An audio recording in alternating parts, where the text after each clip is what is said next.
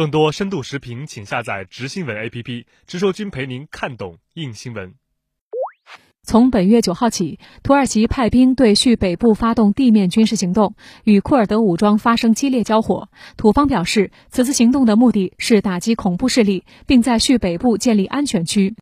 就在叙利亚政府军宣布北上进军的同日，美国总统特朗普在周日命令总计约一千名美军分批次全面撤出叙利亚北部，原因是美军面临两支互相敌对的势力包夹，无法维持局面。特朗普此前还表示，已准备好对土耳其攻入叙利亚采取更多制裁措施。有分析认为，美方仓促撤军的主要原因是因为美国大选临近，特朗普急于兑现当初的竞选承诺，而美国宣称自己将利用经济制裁。才对土耳其进行约束，就是想早点甩掉包袱的同时，还不希望被国内和西方盟友批评背信弃义。美国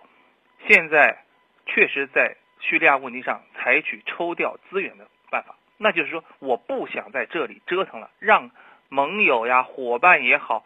让你们自己来了断。美国将用最少的钱、最少的兵力和最少的精力去经营中东，而要把更多的。力量来投入到亚太。